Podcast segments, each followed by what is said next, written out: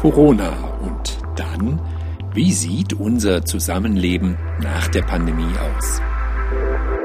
Hallo, herzlich willkommen. Hier ist Rainer Herises. Heute widmen wir uns einmal wieder der Medizin, und zwar der medizinischen Forschung und Lehre. Und dazu spreche ich mit Herrn Professor Thomas Kamrath. Er ist wissenschaftlicher Vorstand und Dekan der Medizinischen Fakultät in Jena. Also, er ist in der entscheidenden Position an der Unimedizin in Jena. Er ist Arzt und darüber hinaus spezialisiert auf Immunologie. Hallo und herzlich willkommen. Hallo, grüß Sie. Ja, Herr Professor Kamrath, wir haben jetzt über ein Jahr Corona-Pandemie hinter uns. Wer sich etwas mit dem Innenleben der Medizin befasst, der kommt nahezu auf den Gedanken, dass die gesamte medizinische Forschung jetzt zwar angekurbelt ist, unheimlich sogar, aber vielleicht doch recht monothematisch, komplett neu ausgerichtet, alles auf Corona. Stimmt der Eindruck? Na, komplett neu ausgerichtet äh, natürlich nicht. Äh, die anderen Forschungsgebiete laufen weiter, Grundlagenforschung und klinische Forschung, aber natürlich wird äh, in Jena und auch sonst an den großen Kliniken viel Forschung zu Corona gemacht. Ist ja auch notwendig. Fachspezifisch werden unterschiedliche Dinge gemacht. Die Virologen forschen, die Immunologen forschen, die Kliniker forschen. Die Behandlungsmöglichkeiten haben sich enorm verbessert innerhalb des letzten Jahres, seit man da mehr Erfahrung gewonnen hat. Also eine fachspezifische Befassung mit diesem neuen, extrem wichtigen Aspekt ist äh, allumfassend und betrifft alle medizinischen Fachdisziplinen. Hm? Was Forschung in Kürze auf die Beine bringen kann, sehen wir ja alle an den, ja, an den Impfmöglichkeiten. So eine Ausweitung der Forschung muss natürlich auch bezahlt werden. Also Forschungsgelder kommen ja im großen Umfang aus sogenannten Drittmitteln. Der Bund, der Staat schüttet Gelder für bestimmte Forschungszwecke aus. Aber bei der Vielzahl an Corona-Projekten bekommt man ja schon den Eindruck, dass jetzt vor allem die Corona-Bekämpfung im Zentrum steht. Da frage ich mich, ob andere auch notwendige Forschung nicht darunter leidet. Es gibt extra Gelder für die Corona-Forschung. Das ist so. Die andere Forschung äh, bleibt deswegen dennoch nicht stehen. Äh, und auch während der äh, Corona-Forschung laufen ja international viele Projekte zur Grundlagenforschung und in der klinischen Forschung weiter, die zusätzlich nichts mit Corona zu tun haben. Aber Corona bedingt sozusagen das Risiko, wenn Sie nach Chancen und Risiken fragen, ist, dass es zum Teil eine erhebliche Einschränkung von Forschungsmöglichkeiten gegeben hat, dadurch, dass Labore zum Teil geschlossen werden mussten, dass Leute zu Hause bleiben mussten, die Kinderbetreuung äh, zu erledigen hatten und so weiter. Aber ja, äh, durch die neuen Mittel, die für die Beseitigung oder Bekämpfung, beseitigt haben wir noch nicht, der Pandemie äh, zur Verfügung gestellt worden sind, natürlich auch wesentliche Impulse mit ermöglicht worden. Ja, meine Fragen haben natürlich einen Hintergrund. Viele Hörer wissen, dass Forschung für gewöhnlich ein sehr, ja, langer, sehr langsamer Prozess ist. Man macht Vorstudien, stellt Hypothesen auf. Manche Abteilungen arbeiten jahrzehntelang an bestimmten Themen. Und jetzt zeigt Corona, dass Forschung auch jedenfalls von außen gesehen, wie aus dem Boden gestampft wird, damit wir innerhalb von einem ja doch recht kurzen Zeitraum eine Seuche in den Griff bekommen. Schmeißt das jetzt nicht so ehrwürdige Grundsätze der Forschung über den Haufen? Nee, also da sprechen Sie mir einerseits aus dem Herzen, dass natürlich das eine langwierige Sache ist und dass dicke Bretter gebohrt werden müssen. Ähm, aber Sie sehen ja zum Beispiel an der Entwicklung der Impfstoffe, die jetzt ganz schnell auf den Markt gebracht worden sind. Dahinter steckt ja Jahre und wie Sie gesagt haben, jahrzehntelange Arbeit Grundlagenforschung, Tierversuche, klinische Studien. Zum Teil äh, sind die mRNA-Impfstoffe mal für was ganz anderes ursprünglich entwickelt worden in der Tumortherapie. Das wird auch weitergehen. Das ist ein mögliches Ansatzgebiet. Also Sie haben völlig recht. Gute Forschung braucht einen ganz langen Atem. Und der Vorteil ist, ähm, an dieser aktuellen Situation, dass eben vieles von dem, was in der Grundlagenforschung vorbereitet war, jetzt schneller als es sonst gewesen wäre, in die klinische Anwendung gekommen ist. Aber Sie haben völlig recht, das kann ich nur unterstreichen. Man wird nicht von heute auf morgen, äh, auch wenn viel Geld da ist, grundlegend neue Erkenntnisse innerhalb eines halben Jahres zaubern können. Aber was an Umsetzen von Grundlagenerkenntnis in dieser kurzen Zeit gelaufen ist, das ist wirklich äh, beeindruckend. Das heißt, vieles, was jetzt erfolgreich läuft, hatte bereits eine jahrelange Forschungsgeschichte vorab. Schauen wir mal auf andere Forschungen, die ja schon vor Corona liefen, also nicht Corona-Themen, die jetzt möglicherweise stark eingeschränkt sind. Sie nannten ja so geschlossene Labore, vielleicht auch eingeschränkte Arbeit mit Patienten, nötige Einrichtungen sind teilweise geschlossen. Also solche Forschungsprogramme sind ja sehr behindert, aber in der Regel müssen die Forscher nach bestimmten Laufzeiten ja doch Ergebnisse präsentieren. Für solche Forschungsprogramme muss die Pandemie ja jetzt ja ziemlich katastrophal sein. Nee, sehr gute Frage auch, die werden nicht gestoppt. Also zum Beispiel bei der DFG ist es so bei der Deutschen Forschungsgemeinschaft, die ein wichtiger Drittmittelgeber ist, dass natürlich Projekte, die jetzt in Verzögerung geraten sind, äh, verlängert werden können. Es, es muss niemand jetzt entlassen werden äh, wegen dieser Verzögerungen, die eben eingetreten sind durch äh, notwendige, äh, pandemiebedingte Einschränkungen in den Forschungsmöglichkeiten. Also in einigen Gebieten haben wir äh, schwere Verlangsamungen hinnehmen müssen, aber das äh, führt jetzt nicht zu individuellen Nachteilen. Äh, es ist natürlich so, dass gerade äh, die jüngeren Forscher ungeduldig sind, was die Karriere angeht. Äh, die haben wenige Jahre Zeit, in denen sie sich profilieren müssen. Und wenn dann ein, zwei Jahre lang die Sache langsamer geht, ist das beunruhigend. Darf ich da nochmal nachhaken? Man könnte ja meinen, dass Forschungsgelder jetzt mit der Gießkanne verteilt werden, wenn Corona obendrauf steht. Für alles andere geht da irgendwie der Blick verloren, oder ist das falsch? Also es ist viel Geld in, in Sachen Corona geflossen worden und es ist, äh, wird sicherlich wichtig sein, dafür zu sorgen, dass in der Zukunft wieder mehr nach den strikten Kriterien zum Beispiel der Deutschen Forschungsgemeinschaft die Gelder vergeben werden, nach strengen Qualitätskontrollen. In der Tat ist es so, dass bei den äh, jetzt riesigen zur Verfügung stehenden Summen, das zum Teil schneller vergeben worden ist. Also dieses Netzwerk Universitätsmedizin zum Beispiel, da war es ja ursprünglich so, dass das Geld innerhalb von neun Monaten ausgegeben sein musste. Ähm, ich glaube, da kann man sagen, dass viele in, in der Forschungscommunity dann ein bisschen mit dem Kopf geschüttelt haben, weil wenn man sich überlegt, wie langsam eben nicht nur die inhaltlichen Abläufe sind, sondern auch manche formalen, bis man jemand eingestellt hat und so. Äh, ja, Sie haben recht, aber manches mit heißer Nadel gestrickt. Ich denke dennoch, dass da viel Sinnvolles bei rausgekommen ist und dass man dann aufpassen muss, dass äh, nach der Pandemie äh, wieder das übliche Verfahren in der wissenschaftlichen, in der Vergabe von wissenschaftlichen Fördermitteln im Wesentlichen durch die Deutsche Forschungsgemeinschaft gemacht wird. Die haben sehr gute Qualitätskontrollen. Gucken wir einmal aufs Inhaltliche. Sie sind ja nun von Haus aus auch Immunologe und damit sehr nah dran an Themen wie Infektionen, Körperabwehr und so weiter. Erleben Sie denn da jetzt auch vom Medizin-Nachwuchs so ein gesteigertes Interesse in Richtung Corona-Erforschung, also vielleicht so Grundlagen der Medizin, Infektionslehre, Immunologie, also gerade so die nicht klinischen Bereiche der medizinischen Forschung? Sie meinen, dass äh, Leute sich jetzt mehr, junge Studierende sich mehr dafür interessieren? Das ist noch ein bisschen zu früh abzusehen, dadurch, dass ja zum Teil auch durch die äh, weit ins Digitale verlagerte Lehre etwas weniger Kontakt mit den Studierenden ist als vorher. Ich denke, die Frage wird man in ein, zwei Jahren besser beantworten können, wenn man sieht, wie viele A sich für eine wissenschaftliche Karriere entscheiden und B für eine zum Beispiel in der Immunologie oder Virologie, also Fächern, die jetzt direkt äh, von Corona, ich hätte jetzt mal fast gesagt, inspiriert äh, sein könnten. Sicherlich ist das so, dass es ein ganz beeindruckendes Erlebnis ist und dass es wahrscheinlich auch sehr beeindruckend zu sehen ist, wie schnell Forschungsergebnisse umgesetzt worden sind. Und wir können nur hoffen, dass das viele junge Leute inspiriert, selber eine wissenschaftliche Karriere einzuschlagen. Naja, ich meine ganz ehrlich, das ist ja schon so ein Ding, ne? dass die gesamte Menschheit jetzt über Viren diskutiert, über Virenausbreitung und so weiter. Fast jeder ist da schon Experte mittlerweile. Also dass monatelang ein medizinisches Thema die Gesellschaft, die Politik und die Medien dominiert.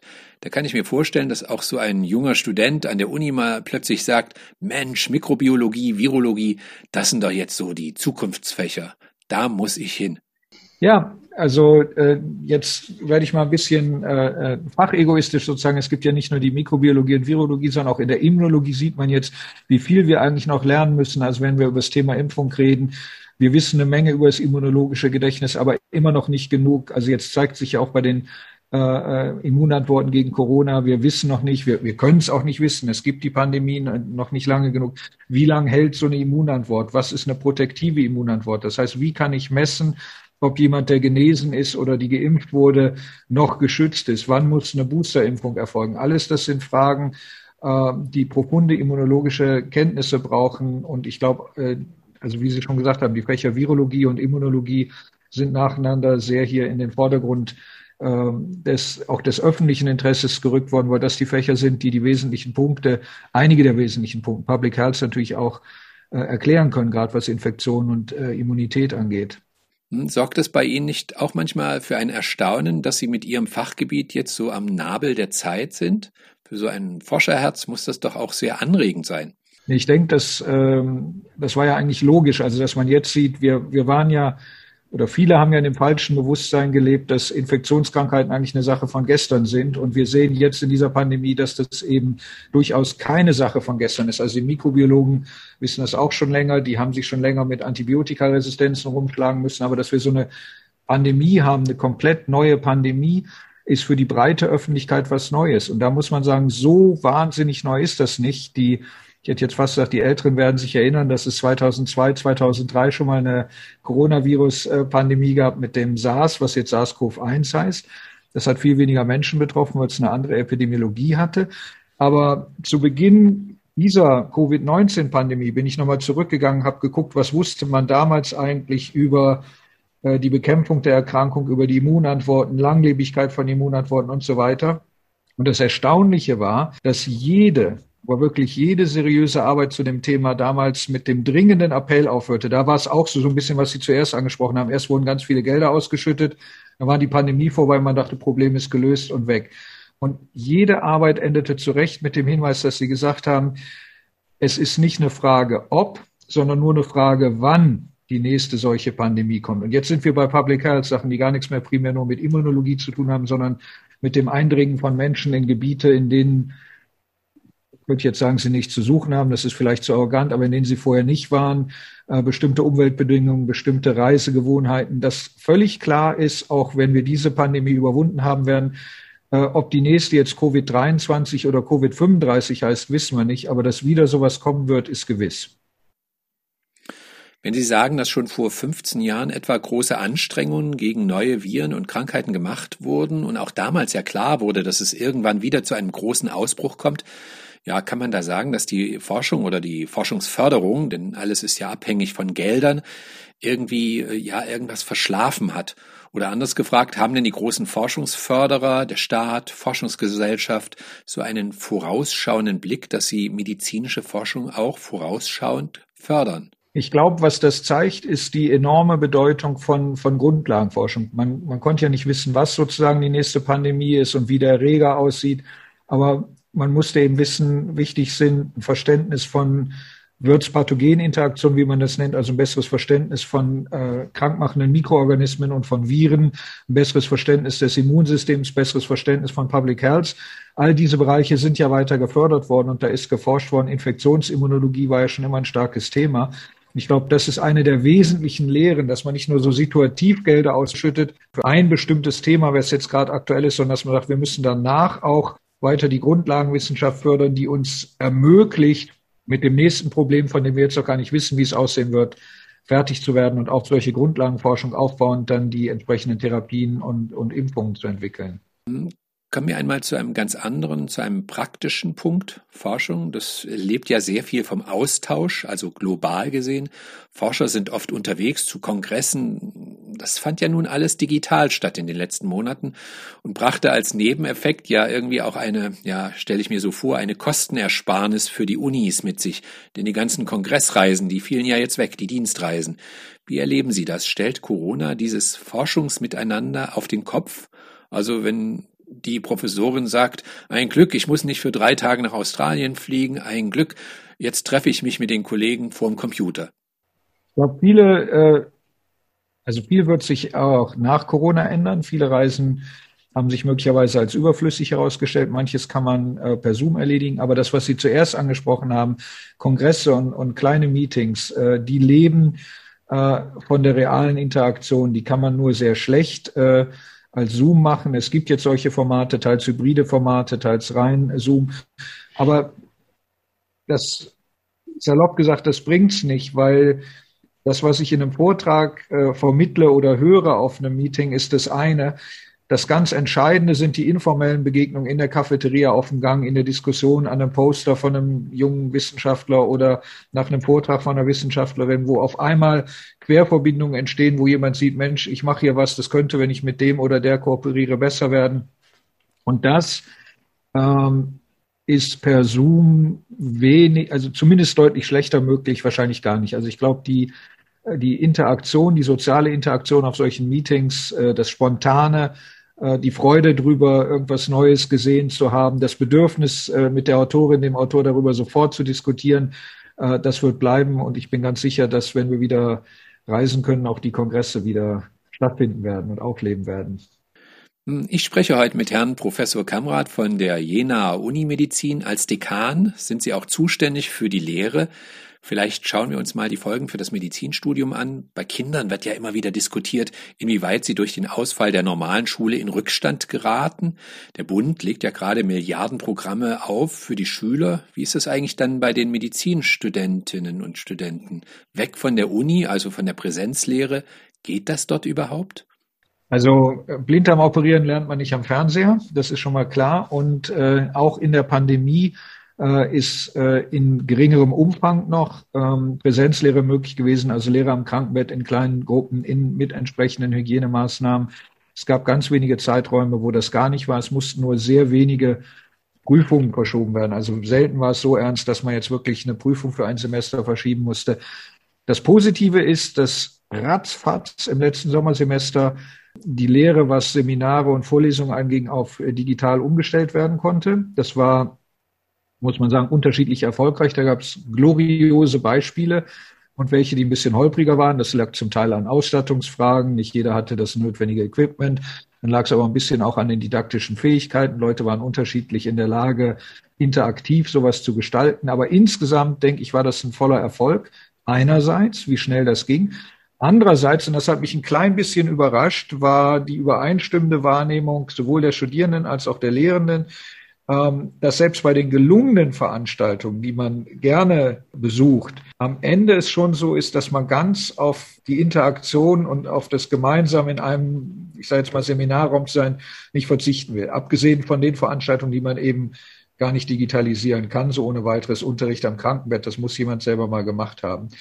Am Ende des Interviews frage ich immer, Sie haben ja dazu schon einiges gesagt, wo sehen Sie denn aus Ihrer Perspektive Chancen und Risiken der Corona-Pandemie?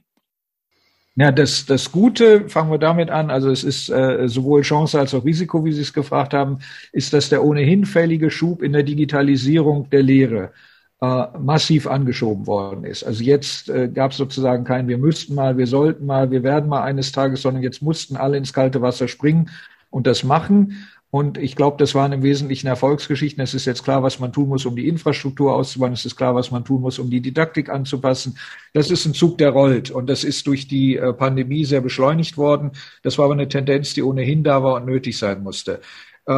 Das andere, was wir gelernt haben, also wenn Sie jetzt von, von Risiken gehen, ist, dass manches eben nicht komplett digitalisierbar ist, dass es eben schwierig war, dass manche Labore nur auf halbem Betrieb laufen konnten, weil nicht gleichzeitig alle da sein konnten oder weil Leute Kinderbetreuung hatten.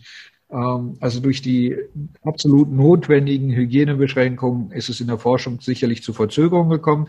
Andererseits der positive Effekt hier durch den äh, zweckgebundenen massiven Mittelzufluss hat die Corona richtig Corona-bezogene Forschung natürlich größere Sprünge nach vorne gemacht. Und, und hier aber nochmal, man muss von dieser rein situativen Förderung wegkommen. Wir wissen nicht, was die nächste Gesundheitskrise sein wird. Und das Einzige, was uns hilft, ist Grundlagenforschung, auf die dann aufgebaut werden kann, um die akuten Probleme zu lösen. Vielleicht nur kurz zum Verständnis Grundlagenforschung. Was meinen Sie genau damit? Zum Beispiel, also aus dem eigenen Bereich, aber das würde auf andere übersetzbar sein, äh, Leute, die sich damit befassen, wie funktioniert das immunologische Gedächtnis? Wieso gibt es Zellen, die langlebig äh, das immunologische Gedächtnis tragen? Äh, wo im Körper äh, finden die ihre Nische? Wie funktionieren die? Was kann man machen, um die am Leben zu erhalten? Äh, wie werden die möglicherweise gestört? Was passiert, wenn die nicht funktionieren?